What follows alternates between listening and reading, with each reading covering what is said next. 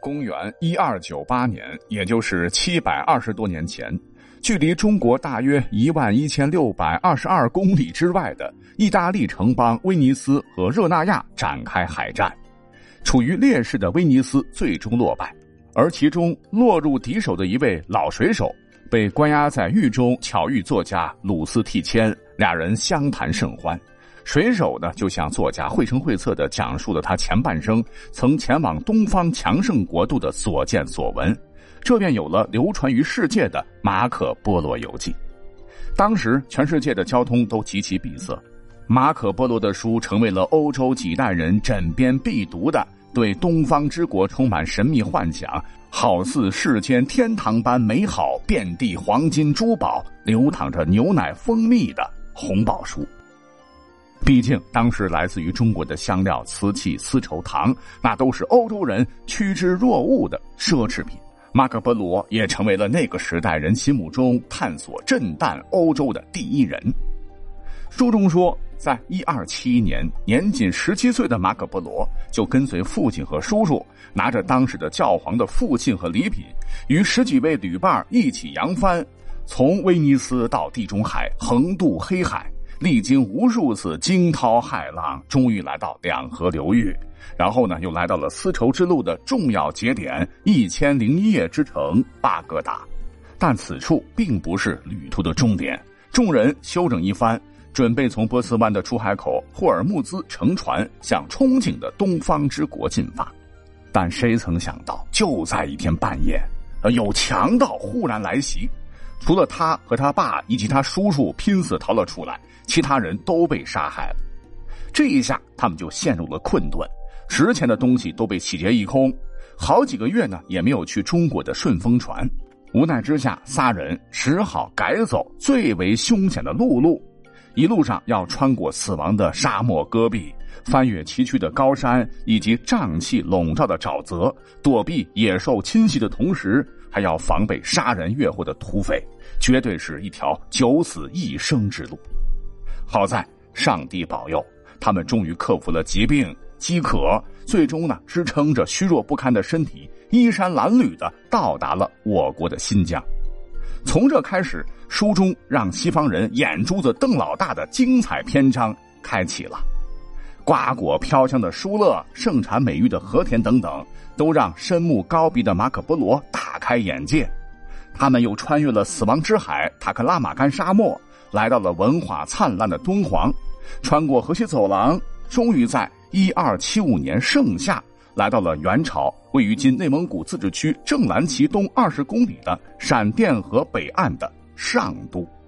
忽必烈当时正在这里度夏，他们面见帝国的皇帝，并亲自呈上了教皇的信件与礼物。忽必烈竟然对马可波罗这个小伙子非常的赞赏，成了忘年交。很有天赋的马可波罗很快也掌握了蒙古语以及汉语。忽必烈不仅破格提拔他为朝廷命官，还许他以大汗之名巡查各地。这一下犹如为马可波罗打开了新世界，他得以畅游在辽阔无边的帝国，踏遍中国的一山一水。像今天的甘肃、内蒙古、山西、陕西、四川、云南、山东、江苏、浙江、福建以及北京等地，都留下了马可波罗寻访的足迹。那么，在《马可波罗游记》中，他真是用了极尽华丽的辞藻，不加掩饰的夸赞中国，这夸的我们都脸红啊！说中国当时承接两宋以来全世界最为繁盛的工商业，高度发达的商品琳琅满目，产品是铺满市场。那对于大部分欧洲人不敢奢望的丝绸、锦缎、茶叶，到处都有售卖，人人都能享用。富丽堂皇且华丽无比的一座座都市，方便快捷不曾看到过的驿道交通，还有人们竟然用纸币交易，还使用黑色石头做饭取暖等等，都让马可波罗犹如刘姥姥进了大观园。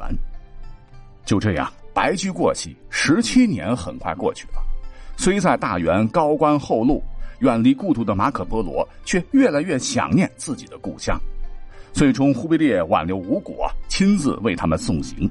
在一二九五年末，他们仨人终于又回到了家乡热那亚。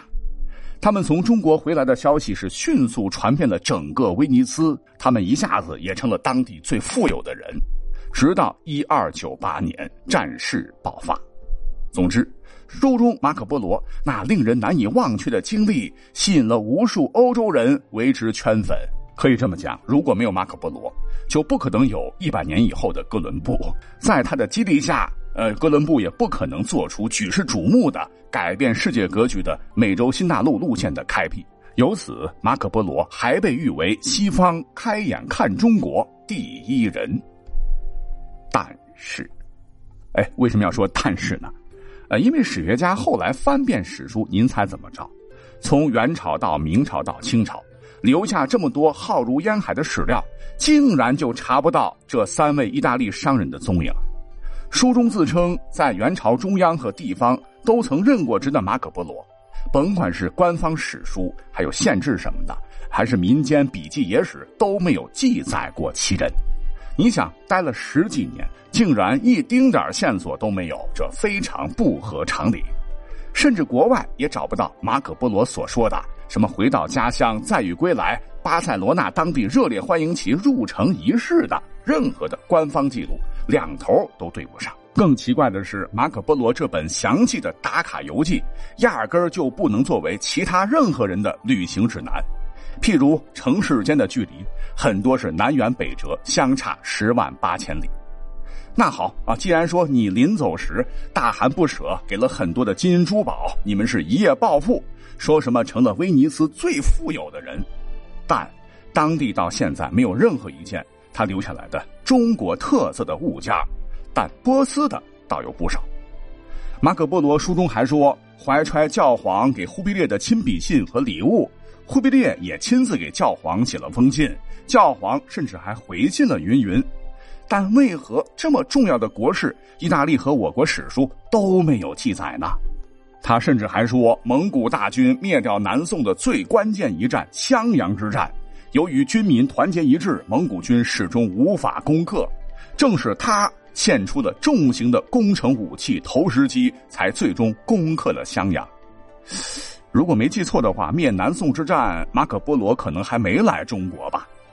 再说了，既然是中国通，精通汉语，生活十几年，不可思议的是，关于中国传统的什么茶文化、西域的长城、中国人使用筷子、女子裹脚等等司空见惯的细节，书里边压根儿没提。于是乎，有很多人认为他可能没有到过中国。倒可能在波斯待过，听闻了不少丝绸之路做生意的、去过中国的商人讲过的不少见闻，哎，这些才是他书籍的内容之源。要不然，书中里边用了很多的波斯语的中国地名，那就解释不清了。